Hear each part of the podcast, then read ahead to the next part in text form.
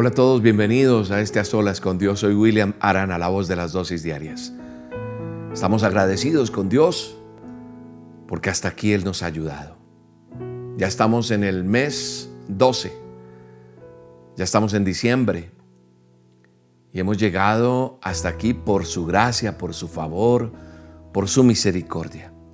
Así que hoy estamos llenos de gratitud, llenos de amor, llenos de esperanza,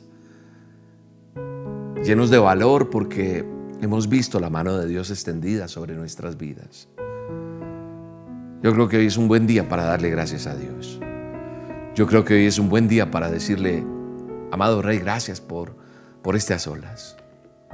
Gracias por cada persona que se conecta en nuestra señal, en este canal. Gracias porque has dispuesto la señal a través de, de algo que nos parecía imposible que podía suceder, como es la virtualidad.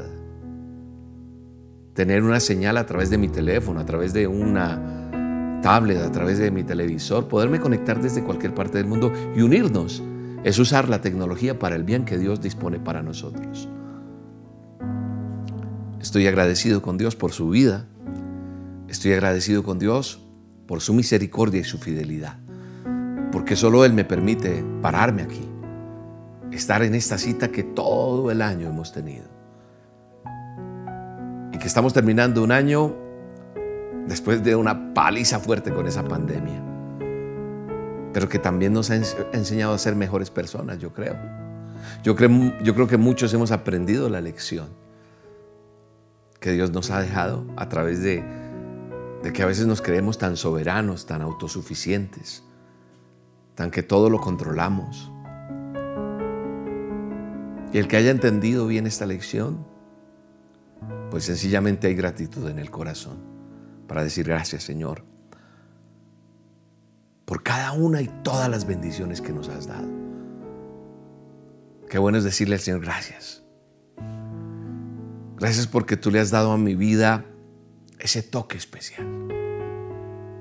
Sí. A lo mejor tú dices, pero ¿cuál toque, Willy? Dios te está dando un toque especial.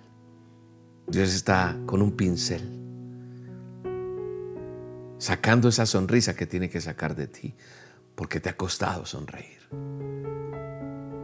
En Él todas las cosas son nuevas, son bellas. Y hoy es un día para agradecerle a Dios, para decirle, Amado Dios, gracias porque a pesar de las dificultades, tú estás conmigo, tú me ayudas, tú, tú haces que yo pueda salir adelante y cambias mi lamento en ese gozo que dice tu palabra. Y tú me das esperanza. Mi esperanza eres tú, mi castillo eres tú, mi roca fuerte eres tú. Gracias Señor. Dele gracias a Dios. Y en esa gratitud en que estamos tú y yo, le empezamos a decir al Señor, Señor, este año que está terminando, queremos tener una cena.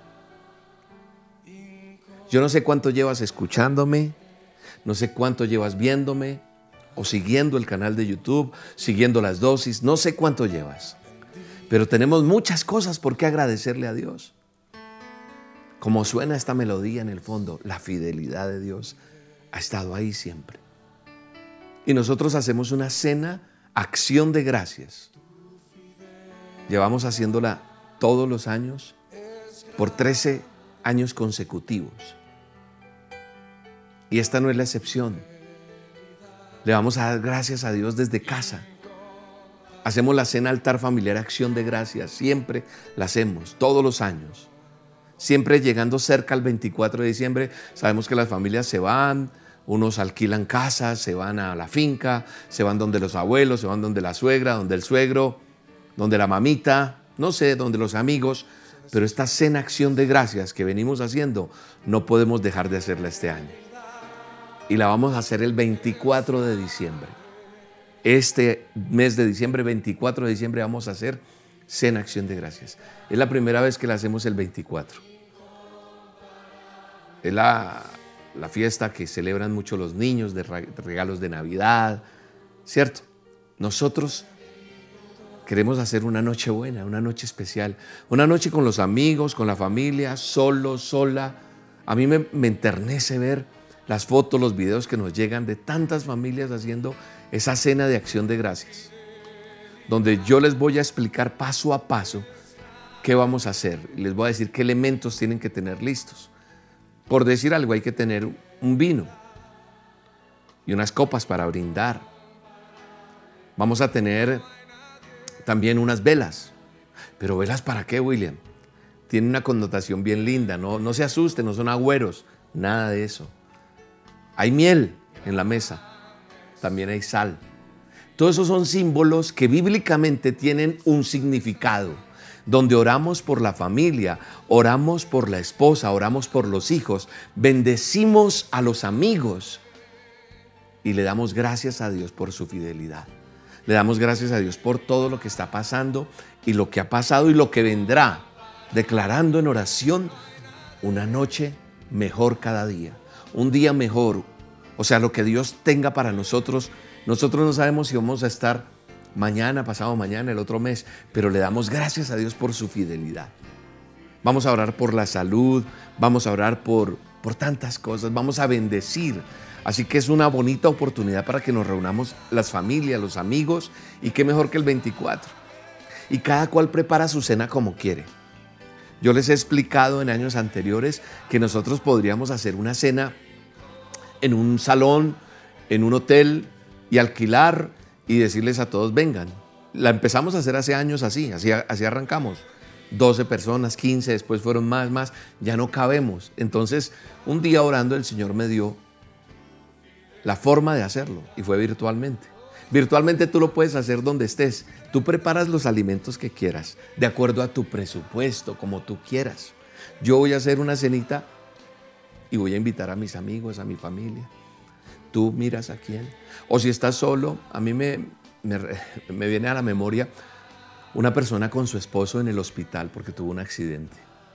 Y ella con él ahí y compartieron. Otros en la cárcel otros solos porque son migrantes, porque, porque viven en otro país y hace rato dejaron la familia, pero nos acompañamos virtualmente. Qué bonito es eso, ¿verdad? El 24 de diciembre, apunta la fecha, en este canal vamos a hacer a las 8 de la noche, hora de Colombia, la cena altar familiar acción de gracias. Es una cena acción de gracias y un altar familiar que hacemos. No sé si estará papá, no sé si estará mamá, no sé si estará toda la familia, ya no van a estar los puestos de todos porque muchos ya no están. Pero vamos a agradecerle a Dios porque Dios en medio de todo, en su santa voluntad ha tenido el control de todo. Y vamos a agradecerle a Dios. Recuerden, un corazón agradecido siempre será bendecido. Siempre la gratitud traerá bendición. A pesar de que haya dolor en nuestro corazón, a pesar de que la estemos pasando difícil. Por eso es importante que esa cena la haga cada uno de acuerdo a lo que tenga para hacer de comer ese día. Un sanduchito nomás, ok. Un tamal. O puedes hacer un gran banquete, un pavo, hazlo. Pero hay unos elementos que deben estar. Ese vino, esas velitas, esa miel, esa sal, esa leche. Todo eso lo voy a sustentar bíblicamente. Y vas a ver lo bonito que es. Los que ya la han hecho, ya están escribiendo ahí, uy, es hermosa. Los que la han hecho con nosotros, es bellísima. Es un tiempo hermoso, es un tiempo de reconciliación, de unidad familiar, de amigos. Es una bonita oportunidad para mostrarles a los demás en quién creemos y por qué creemos. Acompáñenme y la vamos a pasar hermoso. Así que cómo no poderle decir al Señor, gracias por tu fidelidad, Señor. Gracias porque el 24 de diciembre de este año me voy a unir a esa cena con mi familia, con mis amigos. Voy a hacerlo y será un tiempo que marcará la vida y corazón de cada persona que lo haga conmigo. Gracias Señor por tu fidelidad. Dele gracias a Dios ahí donde usted está. Dele gracias. Dile gracias Señor porque tú le has dado un toque especial a mi vida. Dale gracias a Dios. Agradezcale a Dios con amor, con, toda su gratitud. expréselo. No se lamente más. No se queje más. Sí, sí, puede estar doliendo algo. Puede haber un faltante en tu vida. Pero ¿por qué no apartas ese dolor, esa quejadera y le dices, Señor, gracias? Gracias por encima de cualquier circunstancia. Gracias porque porque tú este año has abierto, abierto puertas, pero también has cerrado otras. Y era necesario, Señor. Porque en medio de las que cerraste, que a lo mejor yo me enojé, eran necesarias porque me estabas protegiendo. A veces no entendemos eso. Qué bueno es decirle, Señor, gracias. Gracias por todo, Señor. Gracias porque tú me amas, Señor. Dele gracias a Dios, adórelo. Dele gracias por sus seres queridos. Dele gracias por esos seres que usted ahí cerrando sus ojos los ve. Te bendigo, hija mía, Sarita. Te bendigo, David. Bendigo a mis nietos en el nombre de Jesús. Bendigo a Judith, nuestros hijos. Bendigo a Johan. Bendigo a todos nuestros nietos. Bendigo a mi madre, Padre a Carmen Rosa Garzón de Arana. Bendícela.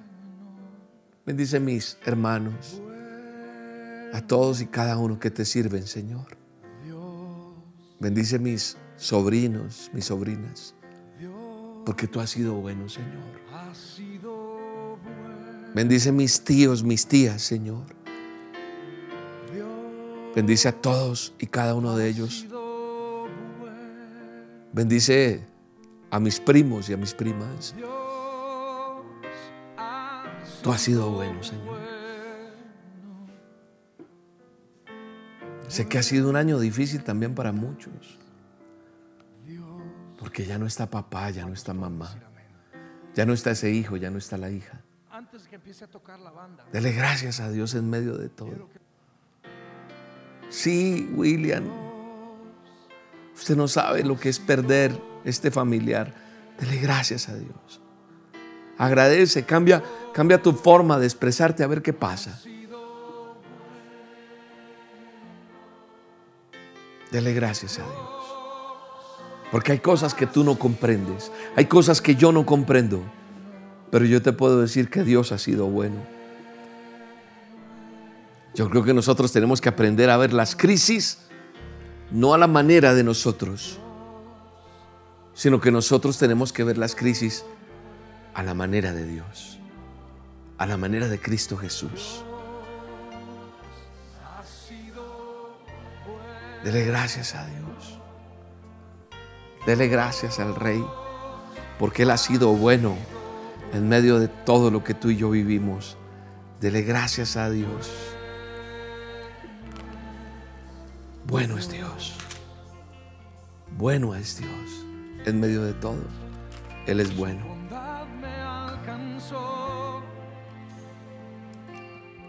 Dice la Biblia en Juan capítulo 11 para que sigamos en esta en esta en esta sensación hermosa de, porque yo siento la presencia del Espíritu Santo. Estamos en una atmósfera espiritual bellísima y que siga sonando la música, que sigan sonando esas melodías de adoración, porque Dios es bueno. Y Dios es bueno a pesar de que tú vivas lo que estás viviendo. William, me estás ofendiendo, te lo digo con autoridad.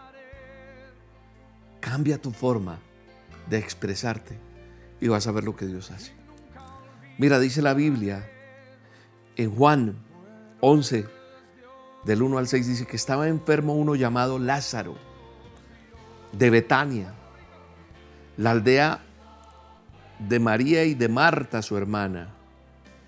María, cuyo hermano Lázaro estaba enfermo, fue la que ungió al Señor con perfume. Nos ubica la palabra de Dios. E, ella es la que le unge los pies al Señor y secó los pies con sus cabellos. Enviaron pues las hermanas a decir a Jesús, Señor, el que amas está enfermo. Señor, tu amigo, tu parcerito, como decimos en Colombia, tu partner, al que amas, se enfermó. Y Jesús al oírlo dijo, esta enfermedad no es para muerte, sino para la gloria de Dios. Y hoy yo te digo en el nombre de Jesús, eso que estás viviendo no es para muerte. Eso que está pasando en tu vida no es para que te quedes allí encerrado o encerrada. Esto que ha vivido tu vida, esto que no tiene explicación hasta hoy, no es para que quedes destruido o destruida. Es para la gloria del Dios Todopoderoso.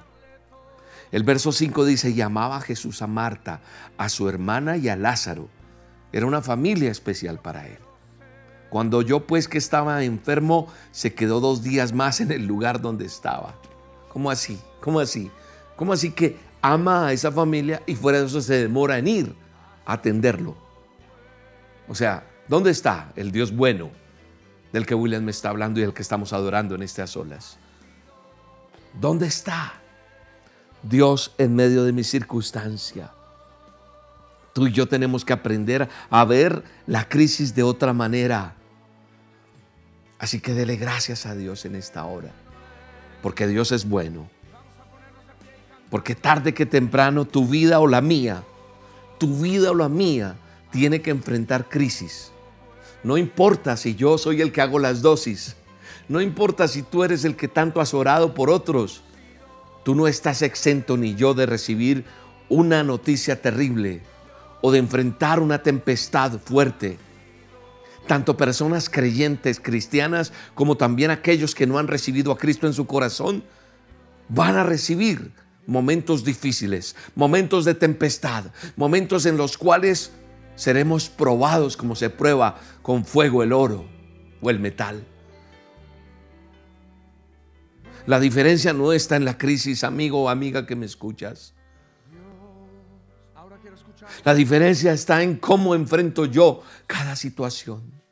Yo hoy estoy sintiendo en mi espíritu que tú inclusive estás orando desde temprano, desde hace días, porque has aprendido a depender de Dios. Porque hay muchas personas que hoy están enfrentando la crisis ayunando en estas olas para decir, Dios, tú eres bueno. Tú me estás enseñando a vivir de otra manera. Y esa manera como enfrento la crisis va a depender si estoy mirando esa crisis en mi forma natural humana o en mi forma en que todo lo puedo en Cristo que me fortalece. En la fe que Dios me da. Si me voy a angustiar, si voy a maldecir, si voy a demostrar de qué estoy hecho. Hoy Señor yo entrego la crisis del que me está viendo, el que me está escuchando. Hoy le guío con el amor que tú pones en mi corazón por aquel que necesita para que las personas se tomen de ti, de ese manto poderoso, del amor, de la fidelidad de Dios para con nosotros. Para que seamos fuertes en medio de todo lo que estamos viviendo, Señor, porque tu fidelidad es grande y permanece para siempre. Tu fidelidad permanece para siempre, Señor. Gracias, Espíritu Santo. Hoy, Señor, en el nombre de Jesús, a pesar de los momentos de enfermedad que pueda estar pasando alguno de los que me está viendo, a pesar del dolor, a pesar de la muerte. Hoy vengo a decirte que eso no significa que Dios no te ame.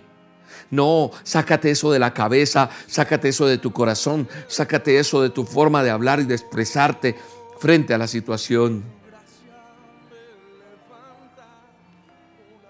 Porque la Biblia me enseña en lo que leímos hace un momento que estaba enfermo uno llamado Lázaro de Betania.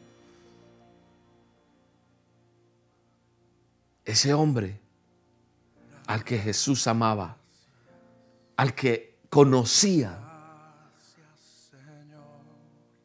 Pero yo quiero que tengas claro que pasar por momentos de enfermedad, que pasar por momentos de angustia, que pasar por momentos de dolor, que pasar por momentos de crisis, que pasar por momentos de soledad, no significa que Dios no te ame. Eso no significa eso. Porque aún en la Biblia me muestra que Lázaro y ellas eran amigas, era una familia amiga, conocida, que a pesar de eso no eran inmunes. Ah, como yo soy amigo de Jesús, no me enfermo. Como yo hago las dosis, no me pasan cosas. Como yo hago a solas con Dios, no tengo crisis. No. Solamente quiero decirte que no estamos exentos. William, usted no sabe por lo que yo estoy viviendo. Déjame decirte con todo respeto y con todo el amor. A mí también me han dado noticias duras. Yo también he tenido que llorar. Yo también he tenido que sentir tristeza. Yo también me he preocupado. Pero humanamente cuando me preocupo y cuando me siento así, miro al cielo y digo, en ti confía mi alma. A pesar de las crisis, a pesar del dolor, a pesar de la aflicción. Y he entendido que a pesar de eso, no es que Él no me ame. No es que yo tenga que maldecir porque el enemigo quiere que yo haga eso.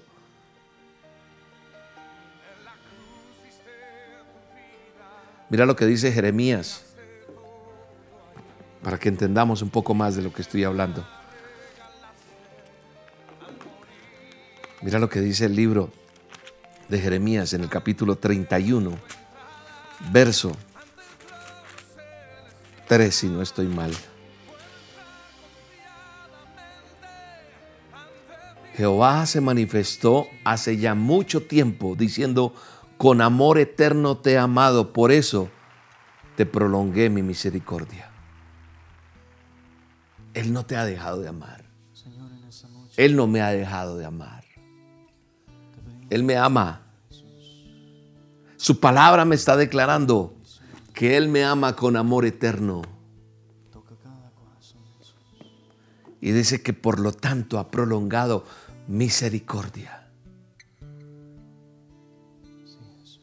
La misericordia de Dios es nueva cada día, te lo he dicho siempre. Y eso no es mío, eso está en la palabra de Dios. Así que Él manda una lluvia hoy de regocijo, Hoy viene la lluvia de Dios sobre tu vida. Hoy viene esa lluvia que hace que, que no te amilanes, que no te des, que no decaigas. Porque uno a veces parece que se está es como derritiendo ya, que ya no puede más. Como cuando uno prende una velita y empieza a desgastarse. Ya no alumbra. Hoy manda la lluvia al Dios Todopoderoso Él va a sanar heridas en este momento. A través de este a solas, Dios está tocando corazones. Dios está tocando la llaga donde te duele. Dios está sanando ese órgano. Dios está haciendo una respuesta a esa necesidad. Porque aún en los momentos difíciles no es que Dios no esté, es que Él quiere manifestar su poder. Él quiere mostrarnos quién es y también quiere mostrarnos su amor y quiere saber si tú le crees o no. Porque aún en los momentos más difíciles de tu vida, Dios tiene un propósito, te lo digo en el nombre de Jesús. Dios tiene un propósito con eso que estás viviendo. Hay un propósito para los que amamos a Dios. Todo eso obrará para bien en el nombre de Jesús. Ahora viene esa lluvia de Dios que te refresca. El rocío de su amor viene sobre tu vida en el nombre de Jesús. Dile, Señor, visita mi vida. Visita mi corazón, visita mi casa, visita mi empresa, Señor. Sana.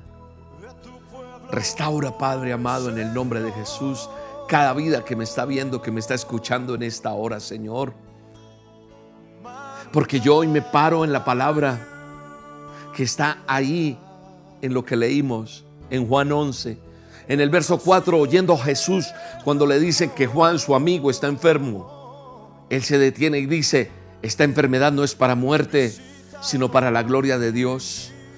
Hoy en el nombre de Jesús escucha la voz del Maestro, escucha la voz del Mesías, escucha lo que te dice en medio de tu adversidad, en medio de tu dolor, en medio de lo que estás viviendo. Esto que estás viviendo no es para muerte, no es para derrota, no es para ruina, no es para que quedes fracasado, tirado allí en el último rincón, no, es para la gloria mía, dice Dios, para que el Hijo de Dios sea glorificado por ti, porque tu palabra tendrás que levantar danzarás, gritarás, testificarás de lo que Dios hace en tu vida, en tu casa, en el nombre de Jesús.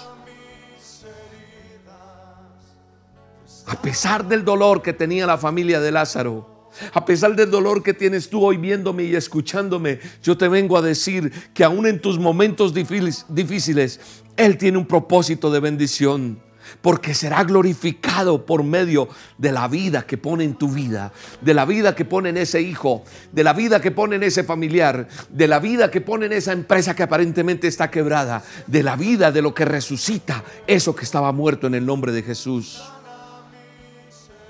de lo que coloca aún en ese ministerio que parece que ya no va.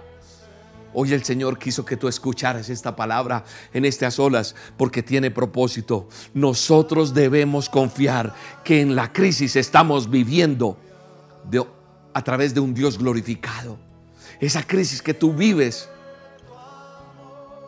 es para glorificar a Dios. suena ridículo, suena adverso, suena, suena lo que tú quieras. Porque la gloria de Dios traerá bendiciones a tu vida en el nombre de Jesús. Gracias Espíritu Santo. Dele gracias a Dios.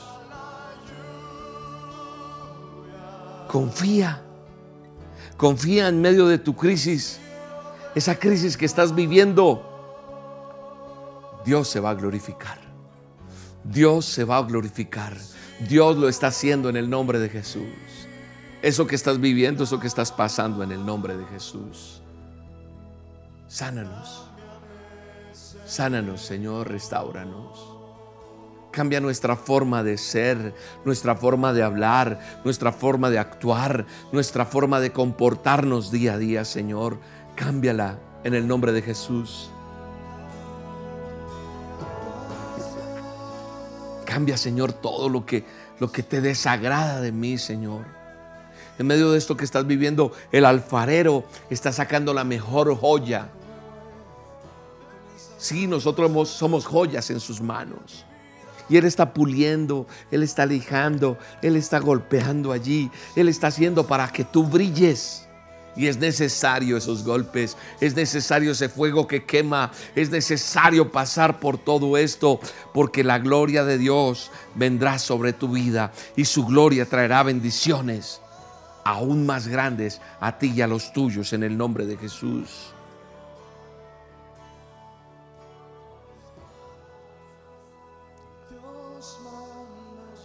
Y tienes que entender algo más. Él no, él no va a obrar en tu tiempo. Él no va a obrar como yo quiero que obre. Tenemos que ser pacientes. Pacientemente esperé. Porque si tú recuerdas lo que yo leí en un comienzo de esta historia, de lo pequeño que conté, en el verso 6 dice que cuando yo que él estaba enfermo, Lázaro, su amigo, se quedó dos, días más. No salió corriendo como, como esperaban sus familiares, sus amigos, los que conocían. Él va a venir corriendo tan pronto sepa que Lázaro está enfermo. Solamente entiendo que aún en los tiempos de más angustia de nuestra vida,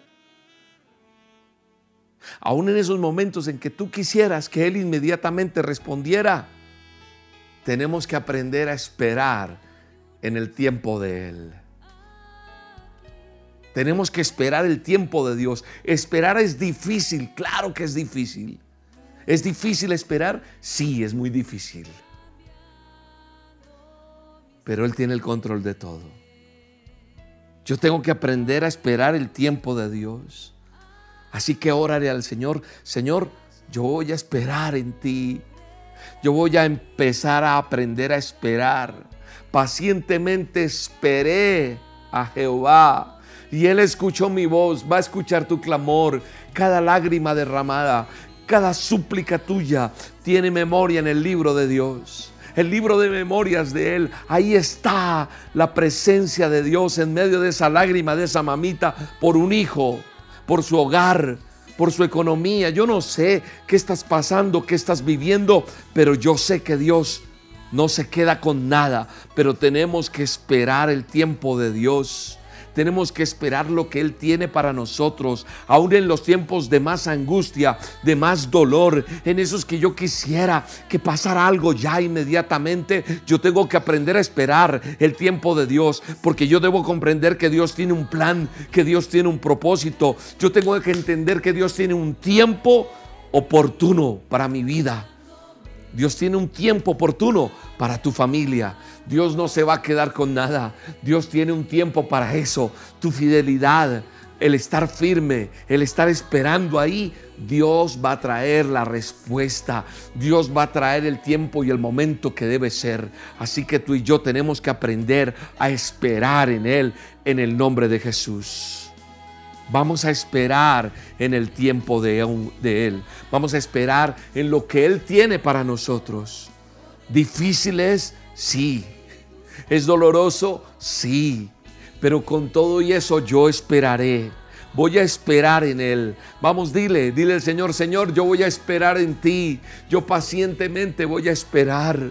Yo no voy a afanarme. Yo sé que tú tienes la respuesta oportuna para mi vida. Yo sé que tú sabes contestarme a mí. Yo sé que tú tienes el mejor plan para mí. Yo sé que tú todo lo tienes resuelto. Yo sé que me estás enseñando cosas porque yo de aquí no salgo igual como entré. Yo voy a entender el tiempo tuyo el propósito tuyo en mi vida y todo tendrá una respuesta clara en mi vida en el nombre de Jesús. Así que yo hoy, Señor, creo, miro al cielo y digo, Señor, pero voy a esperar porque tú tienes la mejor respuesta. Mi corazón se va a apaciguar. Cuando te desesperes le vas a decir, calma, calma, confiemos en Él. Todo es posible en ti. Tú tienes el control de todo, amado Rey.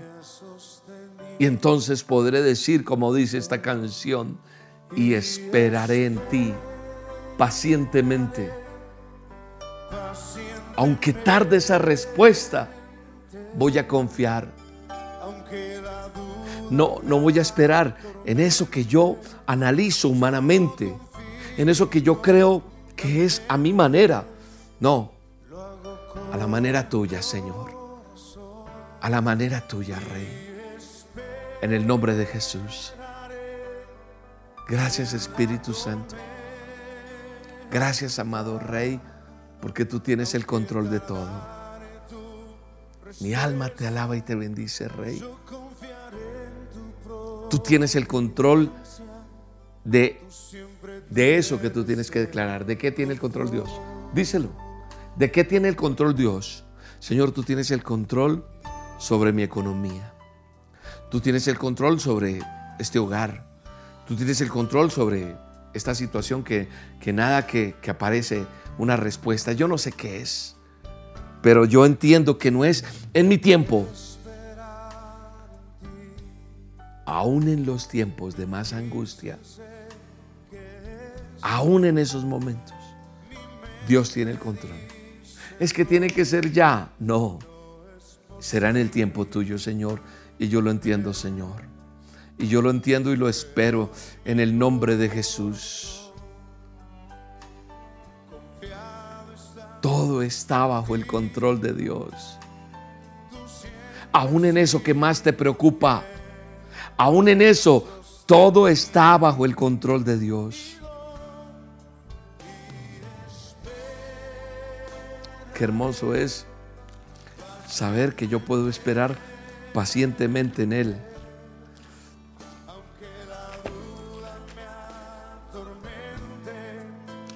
Gracias Espíritu Santo. Gracias poderoso Rey. Mira lo que sucede en el verso 11 del capítulo 11 de Juan. Yo empecé leyendo Juan 1 al 6. Ahora salto hasta el verso 11 del capítulo 11.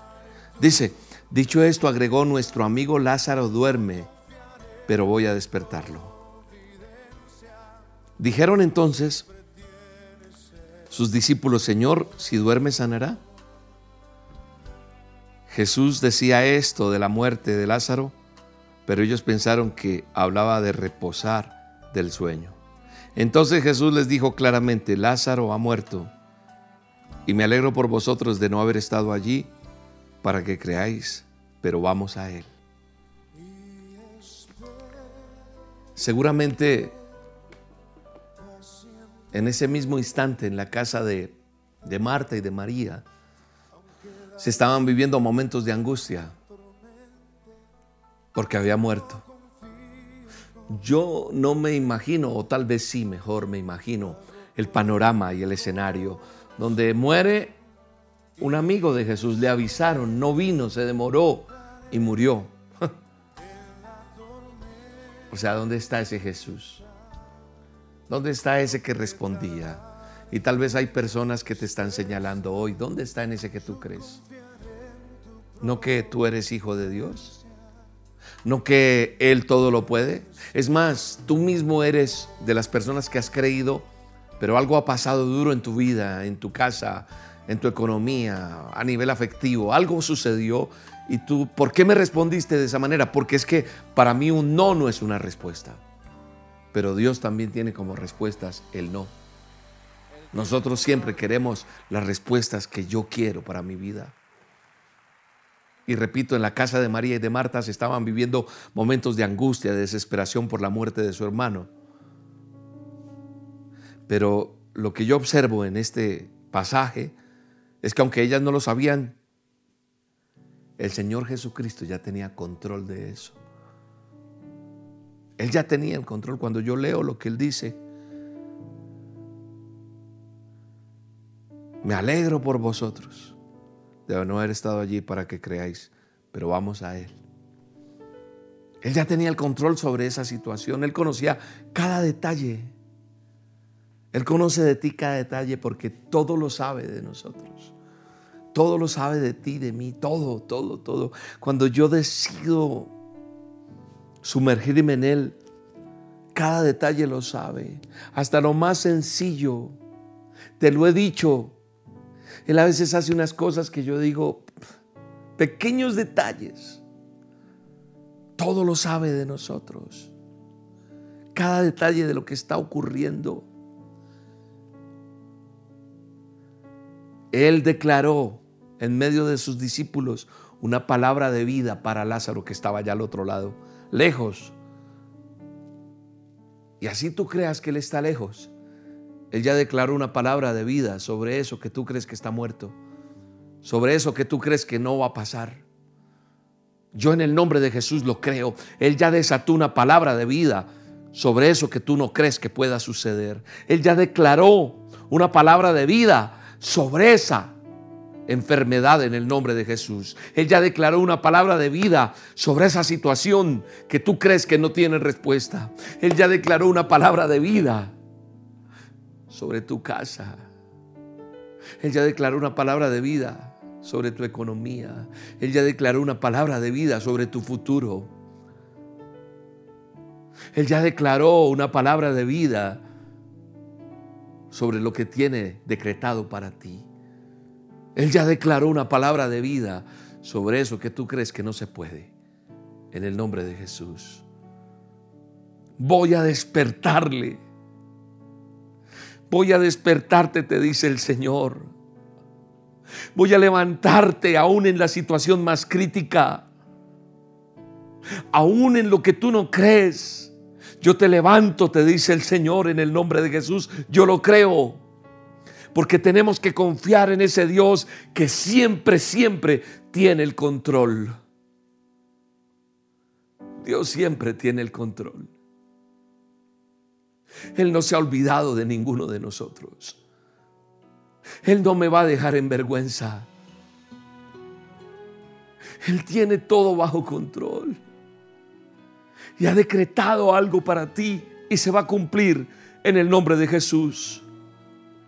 Aunque tú no lo veas, aunque tú no lo entiendas, aunque tú no sepas la forma, el método, lo que Él va a usar, Él va a hacer lo que sea necesario. Y Él dice, voy a despertarte, voy a resucitarte, voy a levantarte, voy a sanarte, voy a restaurarte porque Él tiene el control.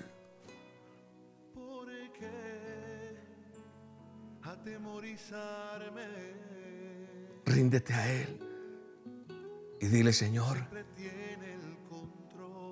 tú tienes el control, no yo. Yo no puedo. Yo me rindo. Yo ya lo hice a mi manera. Pero no era así. No era como yo creía. No era como yo pensaba. Tú tienes el control de todo, Rey. Hoy te vas a acostar tranquilo, tranquila. Vas a estar en paz, agradecida y agradecido con Dios. Porque Él tiene el control en el nombre de Jesús. Él tiene el control. Dele gracias al Rey. Cántale. Tú tienes el control, Rey. No voy a atemorizarme. No me voy a desesperar más. No le voy a dar alabanza al enemigo. Que él quiere que yo esté quejándome, que esté derrotado, que estés derrotada, que estés triste, que estés angustiada, angustiado, lleno de temor. No, yo me suelto en el rey y entiendo que Él tiene el control. Y aunque creamos que es demasiado tarde, aunque yo piense que ya no hay esperanza, puedo confiar en el Señor. Yo puedo confiar en Él a pesar de todo, porque el poder de Dios se manifiesta. En el verso 17 de la misma historia de Juan, dice, luego llegó pues Jesús y halló que hacía ya cuatro días que Lázaro estaba en el sepulcro Betania estaba cerca de Jerusalén, como a 15 estadios, y muchos de los judíos habían venido a Marta y a María para consolarlas por su hermano. Entonces Marta, cuando oyó que Jesús llegaba, salió a encontrarlo, pero María se quedó en casa. Marta dijo a Jesús, Señor, si hubieras estado aquí, mi hermano no habría muerto. Yo creo que muchos Muchos de los que estamos hoy en estas olas, yo me incluyo, con todo respeto lo digo. Muchas veces yo digo, Señor, ¿por qué no me ayudaste en esto? Si hubieras estado aquí, si esto, si aquello. Yo creo que muchos hemos tomado ese papel de Marta. Pero también sé ahora que todo lo que pidas a Dios te lo dará. Qué bueno es saber que, que yo puedo decir, yo dije esto, pero hoy entiendo que estoy tranquilo y que puedo confiar porque Él tiene el control, como dice esta canción. Yo soy bendecido, yo soy tranquilo porque Él tiene el control. Mira, dice, Señor, si hubieras estado aquí, mi hermano no hubiera muerto, pero también sé ahora que todo lo que pidas a Dios, Dios te lo dará. Jesús le dijo, tu hermano resucitará. Hoy te digo en el nombre de Jesús, eso que tú crees que no va a resucitar. Para el que cree en Dios todo es posible. Si tuvieras fe como un granito de mostaza y no lo dudaras y no lo dudamos. Marta inmediatamente responde, yo sé que resucitará. Pero ella ahí mismo pensó y se ubicó en eso que tú nos prometiste, la resurrección después esa que vamos a tener. Pero Jesús le dice, yo soy la resurrección y la vida. El que cree en mí, aunque esté muerto, vivirá. Y todo aquel que vive y cree en mí no morirá eternamente. ¿Crees esto? Y ella dijo, sí, Señor. Yo he creído que tú eres el Cristo, el Hijo de Dios, que has venido al mundo. Y entonces lo que yo quiero decirte es que si nosotros vemos eso, habían muchas personas allí. Ha venido gente a consolar esta familia, pero ninguno de ellos podía cambiar la situación. Nadie, solamente como cuando uno llega a los funerales, sintiéndolo mucho, acompañándole en su pena. La gente vino a consolar, pero nadie puede cambiar el panorama. Nadie humanamente lo puede cambiar. Nadie puede cambiar la situación que están viviendo hasta que no llega Jesús, hasta que no llega el Mesías. Porque cuando llega Jesús a tu vida, él da esperanza. Tal vez hasta hoy has estado sin esperanza. Tal vez hasta hoy has tenido una vida arruinada. Tal vez has tenido una vida llena de conflictos, de problemas. Y todo ha estado ahí, bueno, sintiéndolo mucho. Estás endeudado. Mira que esta persona está endeudada. Mira que esta persona le pasó esto y todo el mundo, ay, cuánto lo siento. Otros se alegran porque eso es lo que pasa. Pero yo te vengo a decir que hasta que no le des tu vida a Jesús y Él entre a tu vida, las cosas no van a cambiar, porque Él es la verdadera esperanza, Él es el verdadero consuelo, porque Él sí puede transformar tus lágrimas en alegría, como dice la palabra. Él puede cambiar nuestro llanto, nuestro lamento en gozo. Solamente Él, Jesús, es el único que puede dar palabras de vida y esas palabras son las que cambiaron y transformaron la vida de esa familia. Tu hermano resucitará. Y hoy Jesús te dice, hoy te levanto, hoy te doy confianza, hoy te doy seguridad. Hoy puedes levantarte en el nombre de Jesús. Hoy el Señor te está diciendo, resucitarás. Y no solamente lo dijo, sino que también lo cumplió. Porque dice que habiendo dicho esto, se fue y llamó a María, su hermana, diciéndole en secreto, el maestro está aquí y te llama. Ella cuando lo oyó se levantó de prisa y fue a él. Jesús todavía no había entrado en la aldea, sino que estaba en el lugar donde Marta lo había encontrado. Entonces los judíos que estaban en la casa con ella y la consolaban cuando vieron que María se había levantado de prisa y había salido, la siguieron diciendo, va al sepulcro a llorar allí. En el verso 38 Jesús, profundamente conmovido, dice la escritura, otra vez vino al sepulcro era una cueva y tenía una piedra puesta encima y dijo Jesús, quitad la piedra. Marta, la hermana del que había muerto, le dijo, Señor, hiede, es decir, huele a feo, ya son cuatro días. Verso 40, Jesús le dijo, ¿no te he dicho que si crees verás la gloria de Dios? Entonces quitaron la piedra de donde había sido puesto el muerto y Jesús, alzando los ojos a lo alto, dijo, Padre, gracias te doy. Gracias en medio del dolor gracias en medio de la prueba. Y le dice, gracias te doy por haberme oído. Yo sé que siempre me oyes, pero lo dije por causa de, de, la multitud que está alrededor, para que crean que tú me has enviado. Y habiendo dicho esto, clamó en gran voz, Lázaro, ven fuera. Y el que había muerto salió atadas las manos y los pies con vendas y el rostro envuelto en un sudario Jesús le dijo, desatadlo y dejarlo ir. Ras, Lázaro resucitó. Hoy te digo en el nombre de Jesús, vas a resucitar, te vas a levantar, porque tú vivirás, como dice esa melodía que hemos cantado, yo sé que viviré, yo sé que voy a vivir. Lo dijo y lo cumplió y lo puede hacer otra vez en tu vida. Tú y yo vamos a resucitar en medio de la enfermedad, en medio de la derrota, en medio de esa quiebra económica, en medio de ese problema en la familia, en medio de esa situación que te lleva a la depresión, eso que te tiene atado o atada se rompe en el nombre de Jesús, porque resucitas en el nombre de Jesús. No puedes quedarte allí en medio del dolor, sino que te levantas en el nombre de Jesús de Nazaret. A pesar de todo lo que pueda haber pasado en tu vida, yo sé que viviré. Yo sé que voy a vivir en el nombre de Jesús. Yo sé que voy a vivir. Dile, Señor, yo sé que viviré. Dele gracias a Dios.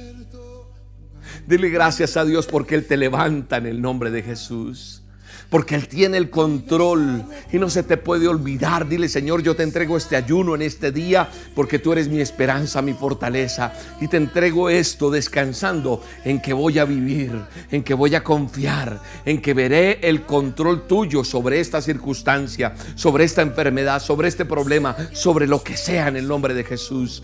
Te doy gracias, Rey. Gracias, Espíritu Santo. Gracias Espíritu Santo, porque tienes el control de todo en el nombre de Jesús. Yo confío en ti en el nombre de Jesús. Gracias, Rey. Mi alma te alaba y te bendice. Gracias por cada vida que se conectó hoy. Gracias por cada vida que cree en ti, Señor. Padre, inclusive aquellos que a veces solamente se conectan y salen corriendo y no esperan. Señor, enséñales a esperar en ti. Enséñanos a cambiar nuestra forma de pensar y de actuar.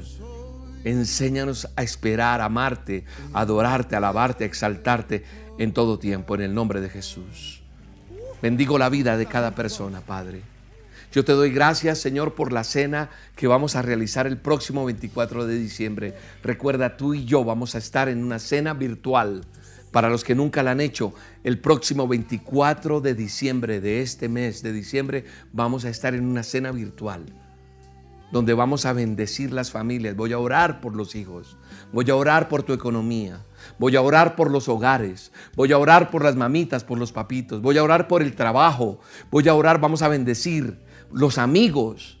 24 de diciembre, 8 de la noche, transmisión por este canal de Roca en YouTube.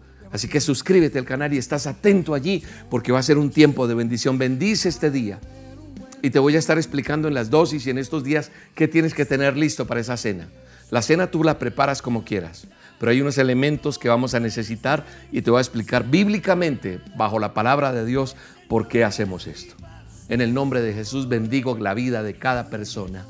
Gracias Señor por la cena porque va a ser de bendición, porque en la casa donde yo vaya a estar voy a decirles hagamos esto y va a ser un tiempo especial. Donde estés, en el lugar que estés, solo acompañado, no voy a quejarme, sino voy a hacer eso en gratitud, cena acción de gracias, altar familiar. En el nombre de Jesús. Padre, bendigo los diezmos y ofrendas de un corazón agradecido. Aquel que está agradecido por lo que recibió esta noche por la bendición de este a solas. Aquel que ha recibido todos estos días tantas bendiciones, aún esperando que se abra una puerta, yo te bendigo en el nombre de Jesús, bendigo los diezmos y ofrendas que se disponen a dar tu pueblo en fidelidad. En el nombre de Jesús doy gracias a Dios. Para depositar diezmos y ofrendas, ya sabes, ingresa a esta página. Aquí aparece, mírala elministerioroca.com. Elministerioroca.com, roca con K, deslizas donde dice el botón donaciones en línea y ahí está el paso a paso. En Colombia tenemos una cuenta en Bancolombia. Aquí está el número de la cuenta, el número del convenio. Lo puedes hacer a través de la app, de la sucursal virtual. Lo puedes hacer yendo al banco o a este código QR. También tenemos una cuenta de Da Vivienda. Aquí está, cuenta de ahorros Da Vivienda por si lo quieres hacer en Da Vivienda. Y en Estados Unidos tenemos una cuenta en el Bank of America. Bank of America, el número de cuenta corriente aquí está para que hagas tu depósito o tu transferencia o si lo quieres hacer a través de la aplicación Cell o Cash App. En Cell, donaciones usa arroba el ministerio roca.com, ese es el correo. No usamos una línea telefónica, sino este correo en Cell. Donaciones usa arroba el ministerio roca y en Cash el ministerio roca usa. Bendecimos tu vida. Declaro que Dios abre puertas. El hecho que termine un año no es que todo esté terminado. En cualquier momento, Dios nos sorprende de una manera maravillosa. Les amo, les quiero mucho. Les estaré diciendo e informando cada detalle y cada cosa que vamos haciendo a través de las dosis, a través de las olas. Les mando un abrazo, los quiero mucho. Oro por ustedes y ustedes por mí. Hasta la próxima. Dios los bendiga.